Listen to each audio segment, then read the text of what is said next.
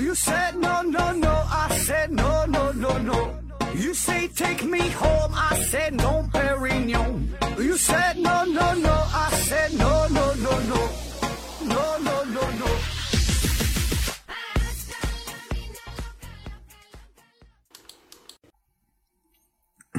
拼命探索，不计后果。欢迎您收听《思考盒子》，还是线上硬广啊？听节目送奖品，奖品呢现在还是那几样，一个呢是美人茶公司提供的五大箱子茶叶，一个呢是 KK 魔法画家公司提供的五大箱子画笔，还有一个呢是大家学公司提供的五大箱子学习护眼台灯。还有一个呢是大家学公司提供的一份价值五百元的网络课程。呃，这个魅厨香辣牛肉酱啊，呃，从八月份开始就停止了对咱们节目的赞助啊，但是咱还得给打个广告啊。魅族香辣牛肉酱，有喜欢的朋友呢也可以搜索一下啊，可以购买。嗯，欢迎大家积极参与这个抽奖活动啊，也欢迎大家加入到咱们的微信群当中。呃，我的个人微信号是思考盒子的拼音。思思考考和和知知，注意平翘舌发音。那之前呢，呃，咱们这三期节目是整了一个叫自我修养系列啊，中间是夹杂了两期过生日这个回答呃听友问啊这两期节目。那这个自我修养系列啊，这杠精啊、键盘侠还有这个巨婴，呃，这三期节目呢整体反响不错啊，起码是自我感觉不错。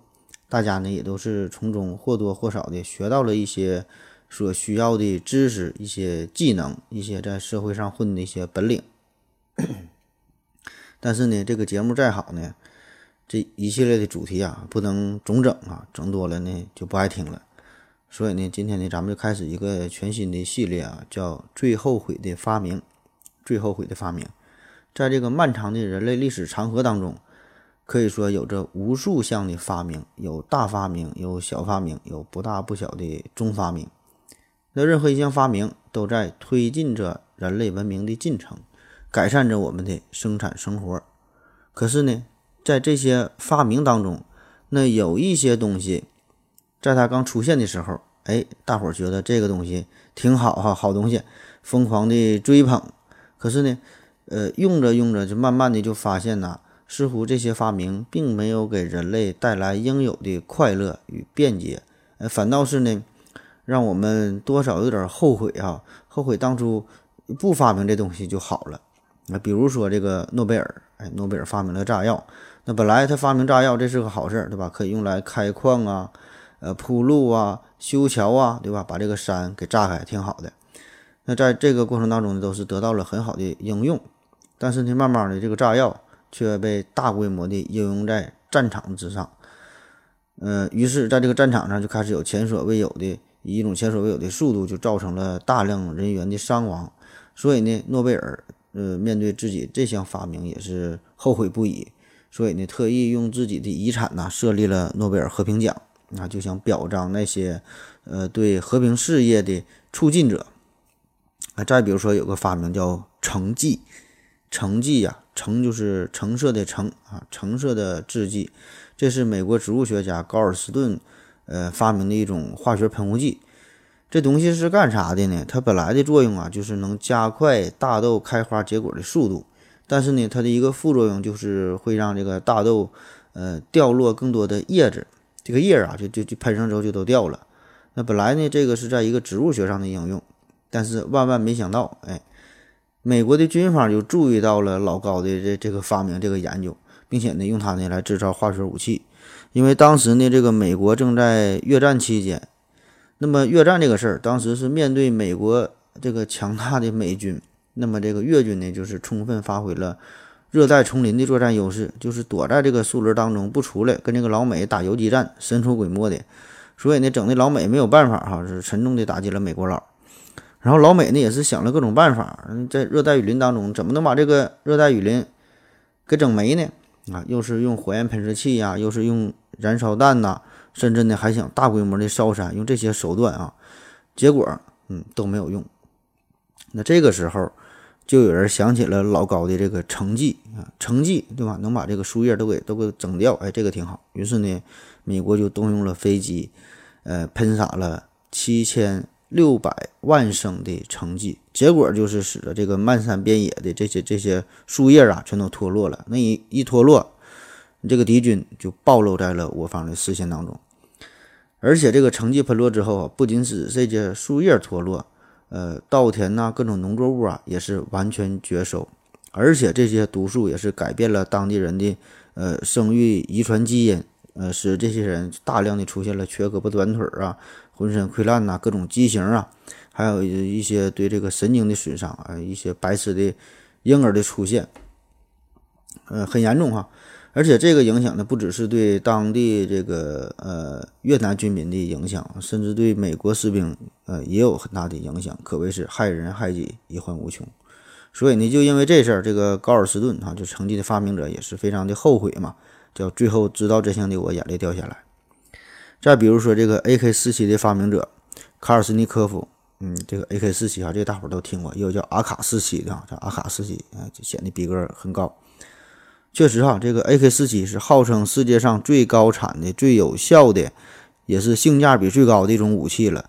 官方给出的数据，自从呃这二零呃上世纪的五十年代到现在哈，这个 AK-47 呀，嗯，有百分之九十的战场上都有它的身影。这个 AK-47 呢，出现在全国九十二个国家，造成了高达七百万人的死亡。当然，这个只是一个官方给出的数据哈。我觉得个人认为吧，这个这个实际的数据应该比这个还要高的多的多的多啊。所以呢，面对这种情况呢，作为一个虔诚的东正教教徒，呃，卡尔斯尼科夫那也是一生都是活在了这种愧疚和自责当中哈。没想到自己这么一不留神的一个发明啊，居然成为了战争中的一个恶魔，杀人如麻。当然，这种发明呃还有很多很多啊。都是充满了争议啊，让人类呢是感到十分的后悔。比如说核武器的出现，比如说香烟的发明，比如说呃手机的发明，那这些都是深刻着改变着我们人类的生活方式啊。同时呢，似乎也让我们感觉这个生活啊变得那么的美好啊。如果没有这些东西的出现，好像我们的生活还能变得更加快乐啊。所以呢，这些东西让我们感到十分的后悔。那咱们这个系列呢，就是呃。整理了一些让人类呃感到这个最后悔的发明。当然，这里边这个说的最后悔呀，可是呢，我们现在的生活已经是离不开这些东西了。呃，我们也是沉浸在这些发明给我们带来的巨大的福利当中。所以呢，说是最后悔的发明，呃，着实呢是有点这个吃完猪肉骂八戒的意思哈。这个这个题目啊，最后悔的发明的也是一个噱头而已。现在都流行叫。标题党嘛，对吧？这个名儿起的好听，就大伙儿他爱爱看的爱听。那今天咱说的这个最后悔的发明，说点啥？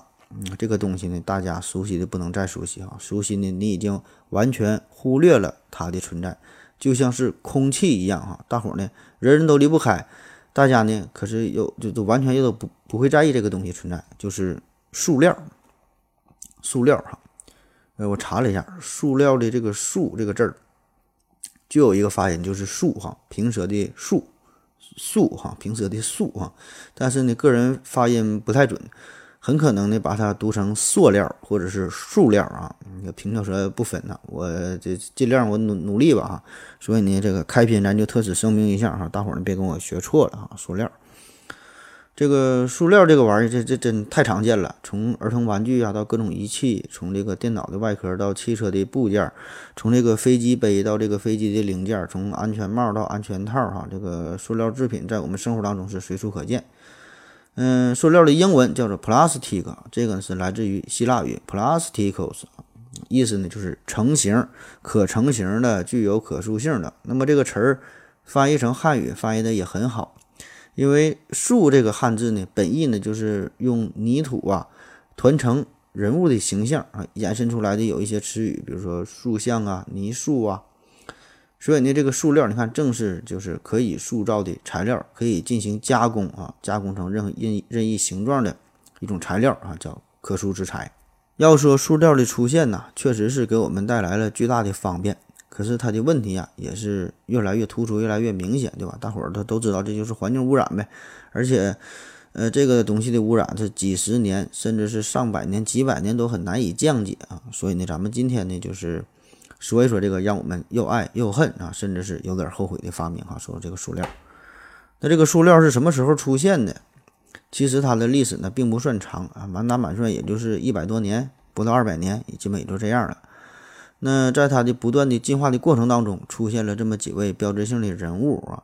然后呢，后来呢，又有像这个杜邦啊、陶氏啊这些大的呃化工企业或公司的介入啊，让这个塑料也是不断的发展。那我们呢，今天就是大致按照一个时间的顺序啊，回顾一下这个塑料的历史，最后呢再说说它给我们带来的一些弊端哈，一些问题。那第一位要出场的人物叫做赛恩伯，赛恩伯。呃，这个呢是瑞士的一位化学家，在一八四五年的一天呢，这个塞恩伯他在家中就做实验啊，就就瞎做呗。那一不小心就碰倒了桌子上的浓硫酸和浓硝酸，那这俩玩意儿这个腐蚀性都非非常强，所以当时他就非常着急嘛，急忙顺手急忙的就拿起了他妻子的一个布的一个围裙啊，上去就擦拭桌子上的这个混合酸。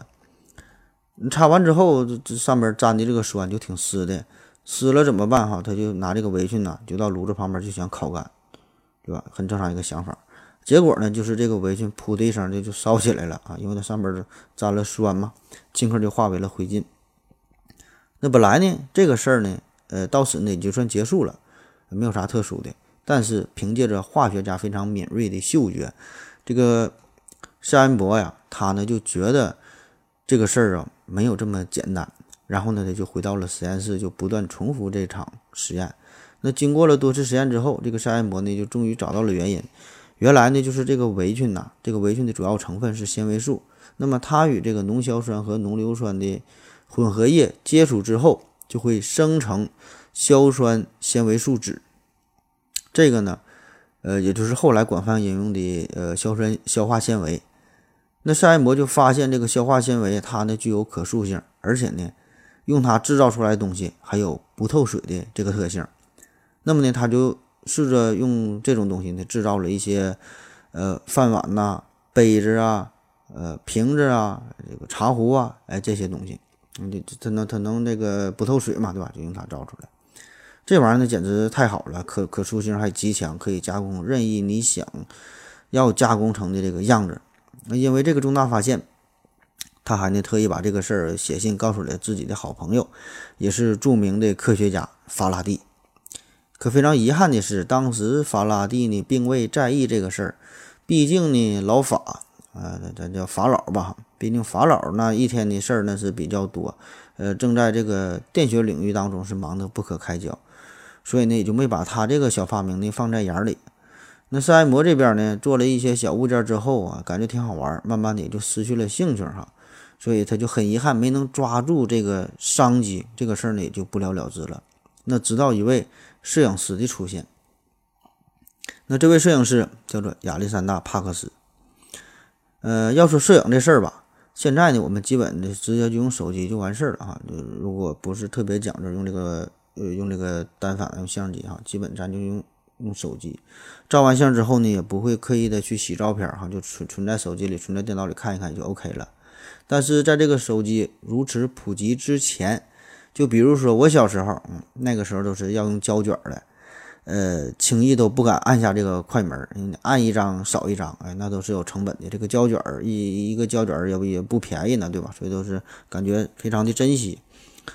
那么在胶卷之前，在这更更久远的过去，就是在这个十九世纪的时候，那个时候呢，就连像样的呃照相的胶片和这个化学药水也没有。就是你想照照片，你想洗照片啊，这些工作你基本都得是靠自己去完成。所以呢，那个时候每个摄像师、每每个摄影师，同时呢也必须是一个化学家才行。那在这个摄影当中呢，要经常使用的一个材料就叫做胶棉啊，现在呢也叫呃火火胶棉啊，或者是叫呃火粘火粘胶啊。这个呢也是一种这个胶化棉的溶液啊，在这个医学上也有应用，在医学上呢可以用来呢保护伤口，有这个止血的作用。那么它的主要成分就是纤维素加上乙醚加上乙醇啊这三者的混合物。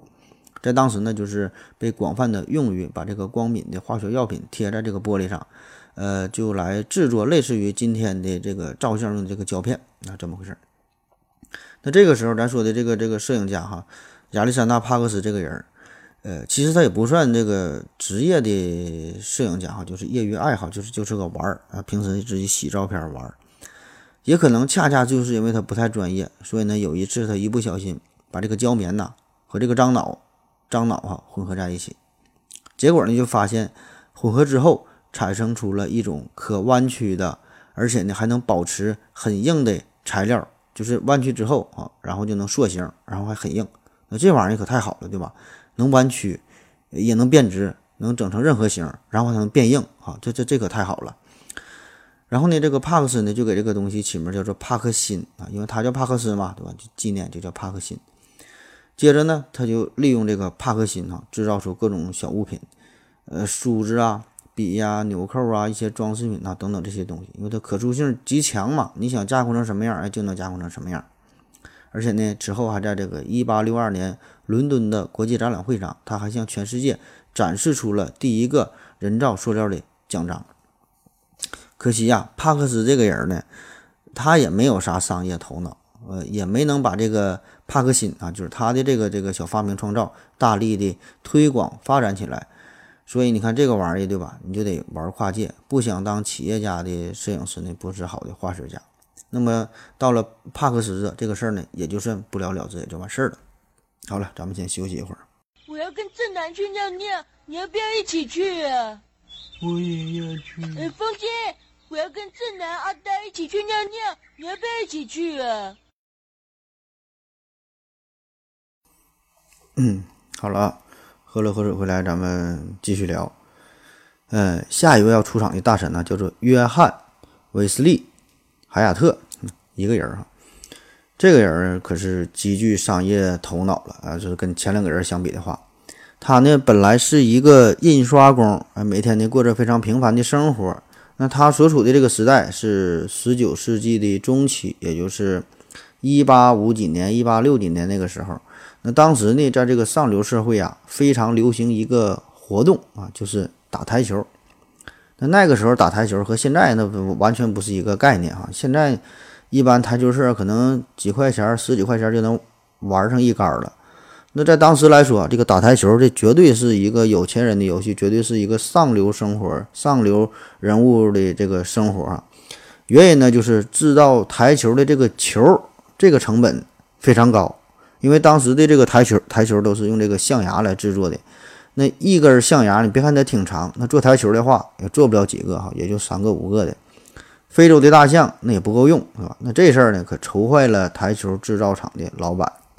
于是呢，就宣布哈，就重金悬赏呗，谁能发明一种代替象牙做台球的这个材料，谁就能得到一万美元的奖金。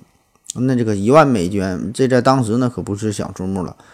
那重赏之下是必有勇夫，很多人呢都入都是投入到了呃台球材料的研发生产当中。那么这个时候，咱说的这位印刷工人叫做海亚特啊，他呢也是开始研究这个事儿，因为他本身呢也是很喜欢打台球，对这方面也是很感兴趣。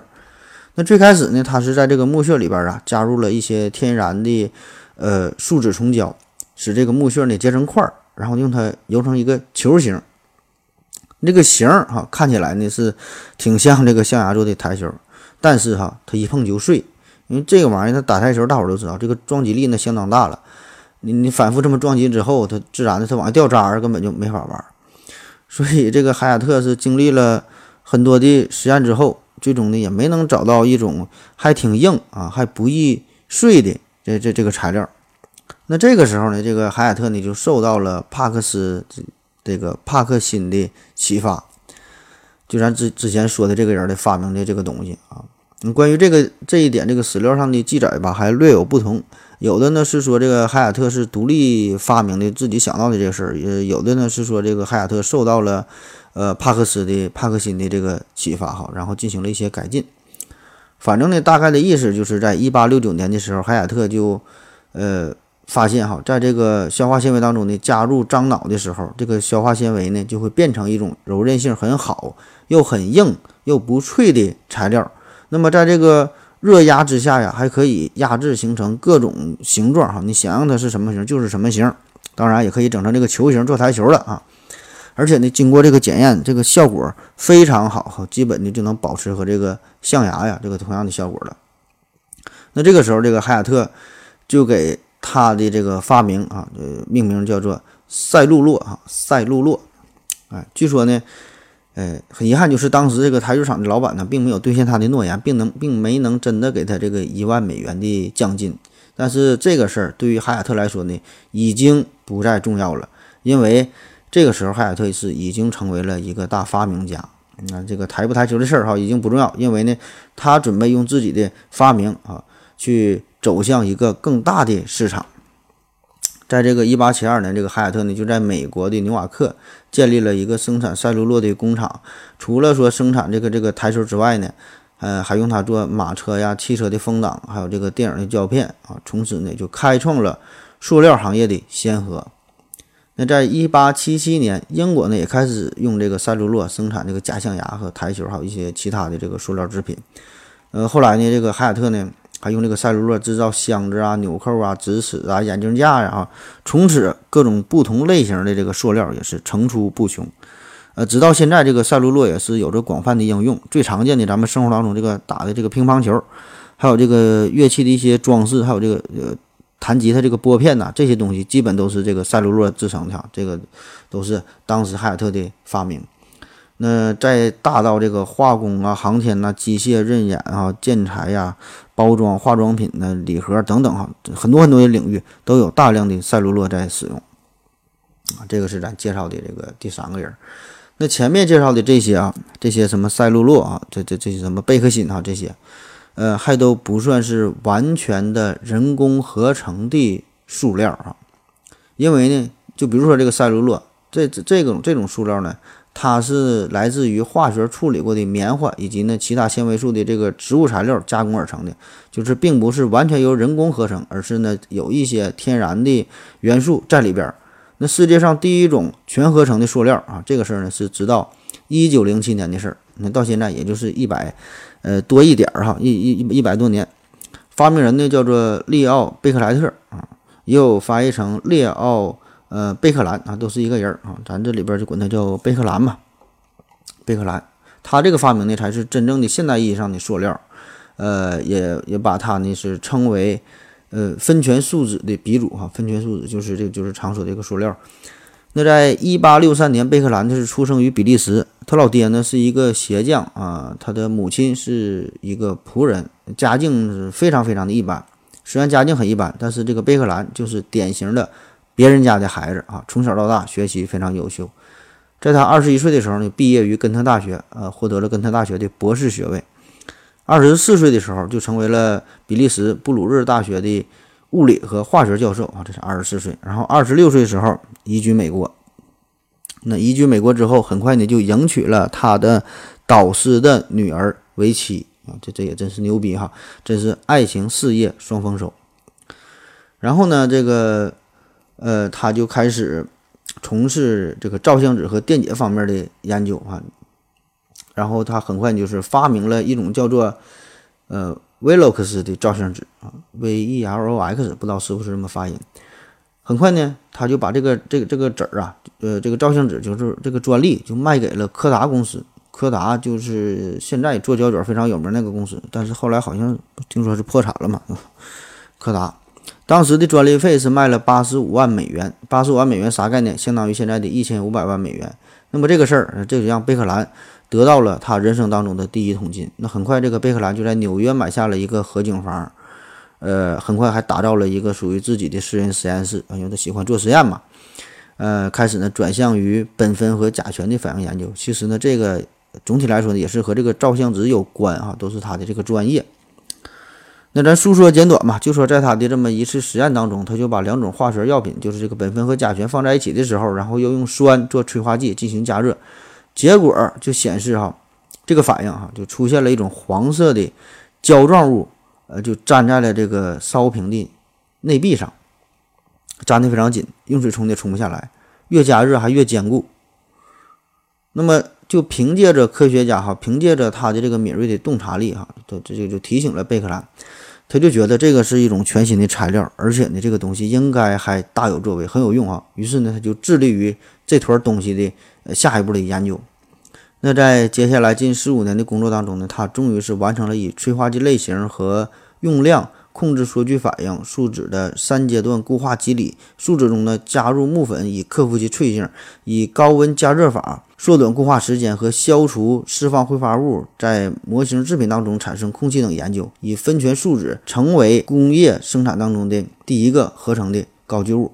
啊，当然了，我说这些你可能完全没听懂是啥玩意儿哈，因为我自己也不知道说的是啥哈，这些都不重要，反正翻译成一句人话就是。贝克兰已经发明出了塑料。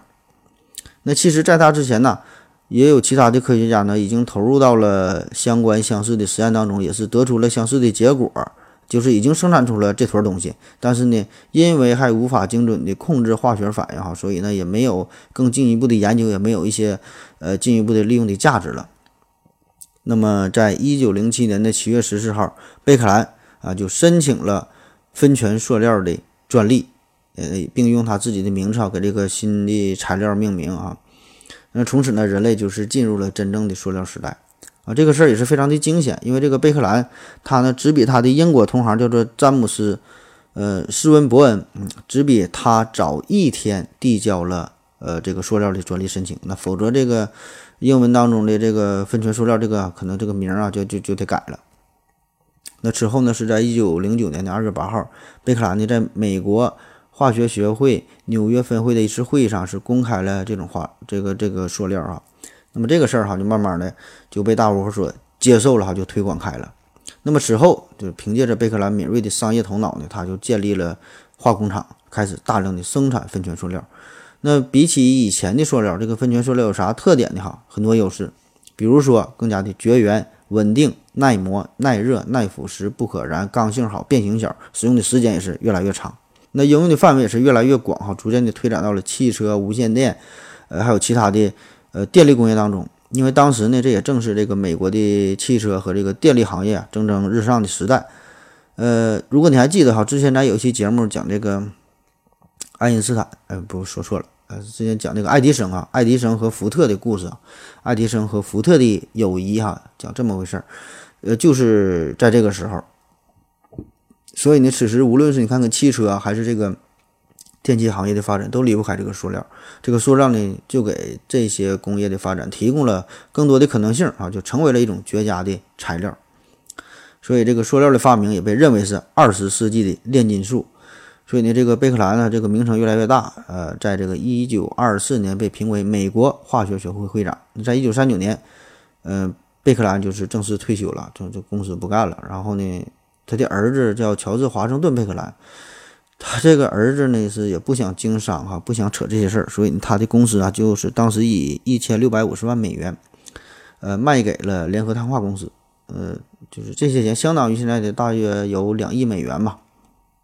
那在一九四零年五月二十号，《时代周刊》啊称这个呃贝克兰哈称为是塑料之父。那作为这个化学家，呃，作为一个科学家。这个贝克兰可以说是名利双收，嗯，在这个科学上哈，他有着一百多项的专利哈，这个呃荣誉啊也是数不胜数。那在这个商业界哈，也是打造了他自己的这个塑料帝国啊。那个时候呢，也是居于科学和商界两类的名人堂。那在这个贝克兰之后，这个塑料行业的发展呢，就是变得越来越快速了，也是越来越成规模、成体系。也有更多的专业的公司开始致力于更高质量、呃更多需求的塑料的研发，呃，所以呢，咱就简单介绍一下吧。这个说太细了，这这这也没人爱听，咱挑几个比较好玩的。比如说，在上世纪二十年代，这个陶氏和杜邦哈，这这两大公司呢，就是呃开始研发更多的天然资源的一个代替品啊，就是新的完全由人工合成的聚合物哈，开始出现在军用的物资之上。啊，因为这个确实不管什么好东西都出来了，保证是先用在打仗这个上边，之后呢，就是然后在这个百姓的生活当中啊。那在一九三三年，这个英国人呢是发明了聚乙烯塑料啊，但是在当时这个是作为国家机密哈，就保密的聚乙烯塑料，因为它的好处呢就是更加的轻质啊，很轻啊，可以用于隔离雷达部件啊，就是让这个飞机啊变得变得更轻，很好用。当然，到了现在，这个聚氯乙烯塑料这是用的非常非常的广泛了哈，就是我国呢也是合成这个聚氯乙烯，呃，非常大的一个国家哈。平时咱用的这个塑料袋啊，就大多数都是这个呃聚乙烯的。嗯，在一九三九年啊，杜邦公司是成立了一个专业的团队哈，要研发聚酰胺、聚酰胺这种塑料。嗯，后来呢，是有一位叫做卡罗瑟斯的一个科学家，就成功的研发出来这个这个聚酰胺。聚酰胺也就是我们现在说的尼龙。尼龙一开始这个尼龙就是用来制造袜子哈，制造丝袜、尼龙袜。那这玩意儿这太好了哈，是金拉又金拽哈，金能又金踹啊，怎么整都整不坏啊。穿上之后呢，还是非常的性感，所以当时的女士都是争相购买。那很多穷人家的女性。买不起这种丝袜，就就用这个笔呀，在这大腿上画出纹路哈，冒充丝袜。但很快这个东西就变得非常廉价了哈，就走进了千家万户。那在这个二战期间呢，二战期间这个尼龙啊，尼龙工业呢开始转向降落伞呐，呃，飞机轮胎的连织布啊，呃，军服啊等等哈，转向这些方面。那之后呢，这个尼龙呢出现了，出现在这个衣服啊、地毯呐、绳索啊、渔网啊，呃。很多很多的地方都开始应用哈，这个尼龙也是三大合成纤维之一。那在咱们国家呢，是因为当时首先在辽宁的锦西啊，原来叫锦西，现在就是葫芦岛哈，在这个地方成立了一个化工厂，生产尼龙哈，所以呢叫做锦纶啊，锦西的纶啊。那在二战之后啊，这个聚丙烯和这个高密度的聚乙烯呢是开始大量的应用，呃，比如呢应用于一些现在的家具的生产呢。那到了这个冷战期间呢，这个美苏两国开始争夺太空嘛，呃，就出现了这个飓风系列的呃热塑性的塑料哈，呃，开始服务于这个太空服。那同一时期呢，还有这个凯夫拉诞生了，凯夫拉这个呢也是杜邦公司研究出来的，最早呢是应用于赛车行业当中啊，可以取代轮胎当当中的这个钢材的这个这个。因为这个它的特点啊，凯夫拉特点就是密度非常低啊，但是强度非常高，韧性也非常好，而且呢还耐高温，易于加工，易于成型。就是它的强度大约呢是同等质量钢铁的五倍，但是呢密度只是呢这个钢铁的五分之一，所以呢应用到了赛车的这个轮子当中。后来呢应用于这个坦克呀、装甲车呀、防弹衣呀等等哈。那么在军事上也被称为装甲卫士。那在这个塑料的家族当中啊。呃，其实还有很多很多的成员哈，这这个就没法一一细说，没法介绍了。呃，可以说他们是各具特色，在不同的场合、不同的位置发挥着自己的作用，啊，已经成为了现代生活、现在工业生产当中不可或缺的一部分。但是很快，这个塑料的问题就来了啊！怎么就来了哈？咱先歇一会儿。我要跟正南去尿尿，你要不要一起去啊？我也要去。哎，风姐。我要跟正南、阿呆一起去尿尿，你要不要一起去啊？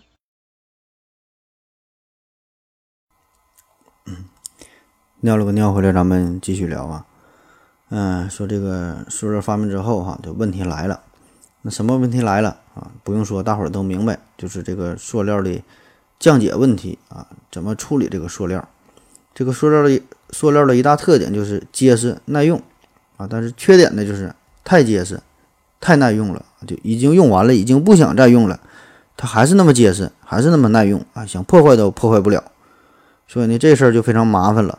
那英国的《卫报》啊，曾经评选出人类最糟糕的发明，这个塑料呢，就很不幸的上榜了。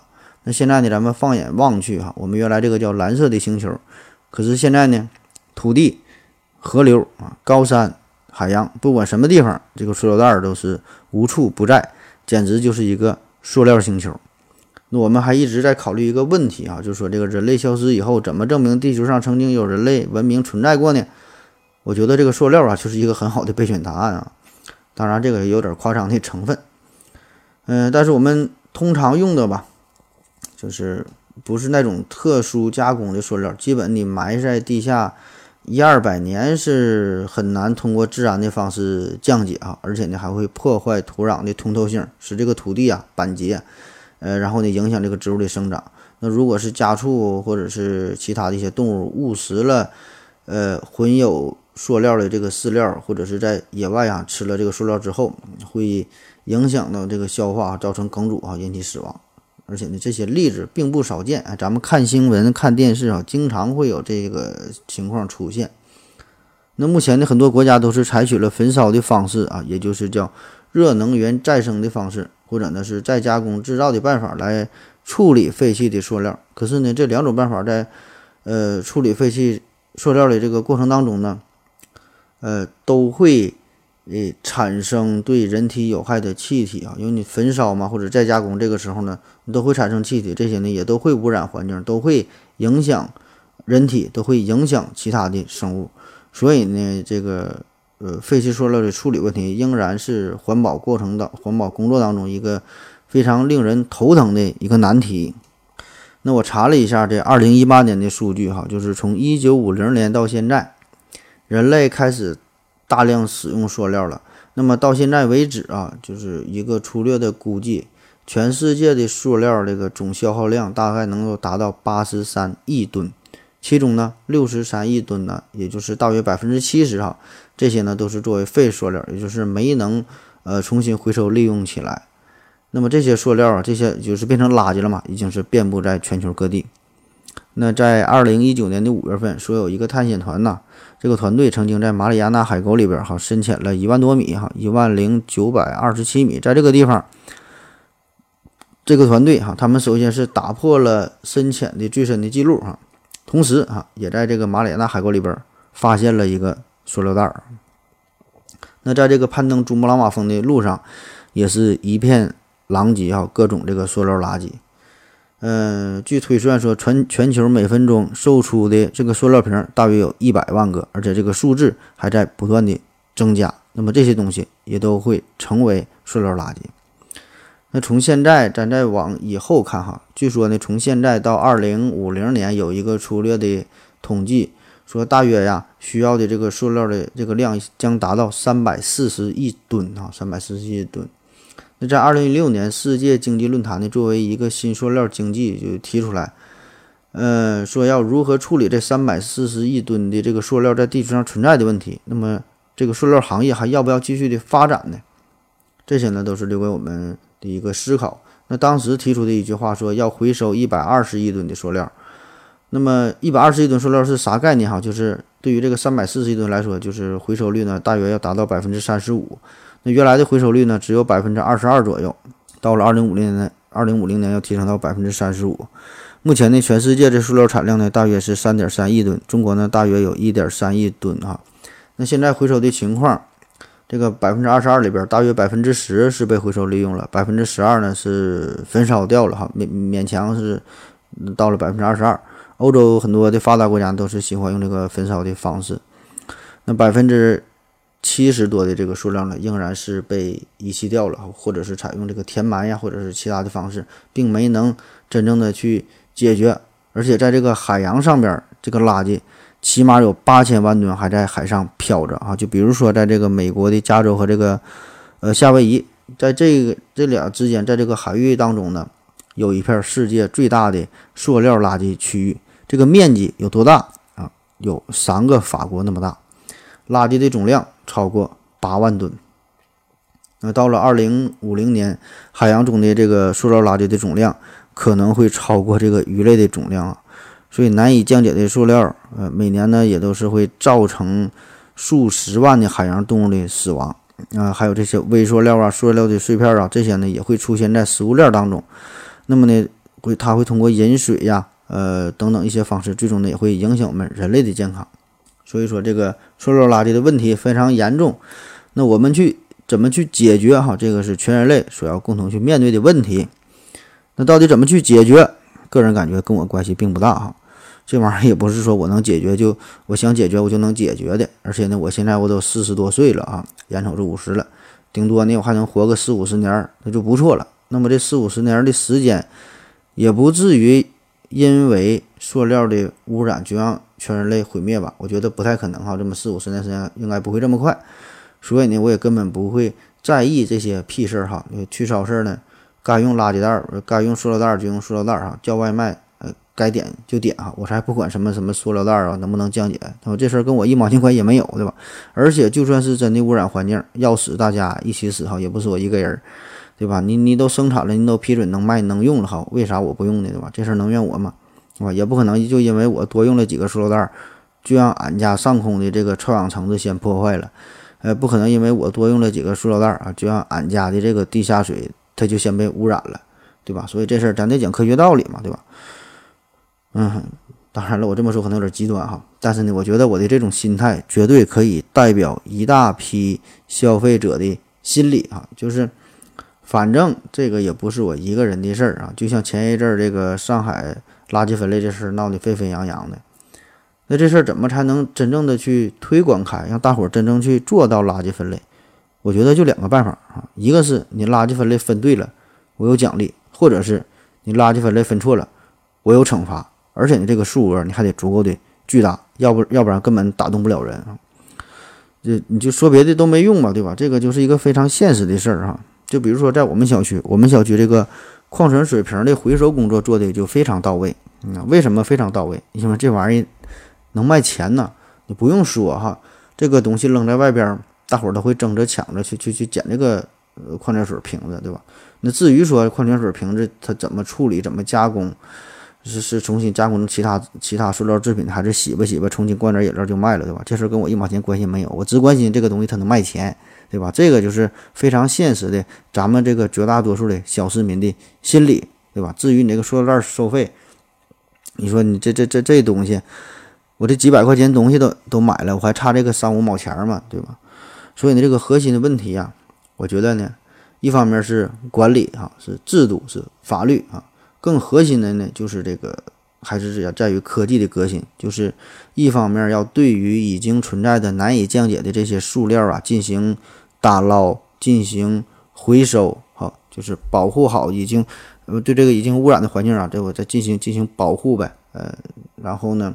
把这些打捞出来的这个塑料啊，重新的加工啊，或者是进行怎么无污染的销毁，对吧？这当然这里边有科科技的成分在里边。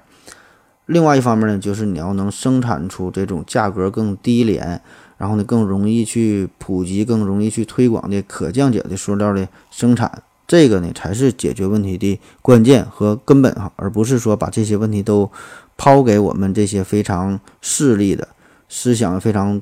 简单的老百姓哈，你天天教育咱们哈，告诉咱们，呃，多使用纸箱啊、布袋啊，别用塑料瓶啊，别用塑料袋啊，让咱们改变生活啊，什么什么减少外卖呀，自己带饭盒啊，等等，如何如何，尽量不使用什么一次性餐盒啊，不能乱扔垃圾等等等等这些没有用哈，这全都废话哈，凭啥不让我用哈？你都能卖，为啥不让我买呀？对吧？所以说这些教育它一点用也没有呢，因为总有。总有像我这样的傻逼哈，很多大伙儿，咱就是不喜不喜欢遵守规定哈，就就是喜欢随便尿尿，就喜欢乱扔垃圾，你能怎么的对吗？除非你就罚钱，而且你得罚到我倾家荡产，你罚少了，我我也不在意，我就这样爱咋地咋地，嗯，你说多气人，对吧？或者就是说你从这个法律上进行呃要求，就是不仅仅是要求咱们百姓啊如何如何，你也得对对这个商家加以约束，你就不要用，你就不让生产就完事儿了呗，对吧？否则，哎，咱就是怎么方便怎么来哈，管你什么温馨提示啊都没用。所以最根本的是，除了这个法律之外，你还得靠这个科学家的研究，这个才是最最根本的，对吧？你是怎么细菌降解呀，真菌降解呀，把这个分解了，把这个什么塑料循环再利率再利用啊，作为一些建筑材料啊，这个这个呃塑料回收起来铺设公路啊，对吧？怎么怎么整哈？怎么从利润上，这个就得靠专业人士来研究了。所以我就觉得这个很多教育工作、很多宣传工作很无力啊，或者说是，嗯，很也很无奈，对吧？咱也是希望这个蓝色的星球能够好下去啊，希望这个地球的伤啊不要增加的这么快哈。但这个不是靠，绝对不是靠呼吁就能做到的。那最后呢，回归到今天的主题，就说这个塑料到底是不是人类呃最后悔的一个发明？我觉得呢，呃，并不算吧，哈，算不上是特别后悔的一个一个发明。呃，如果说是后悔，那也只是在这个塑料发明之初啊，就是后悔当时没能制定一个更加合理、更加严格的一个使用规范、一个准则，就是说当初管得更严点就好了。当然，这个都是后话啊。就是我们看到现在这个塑料大规模的污染之后，我们才意识到这个问题啊。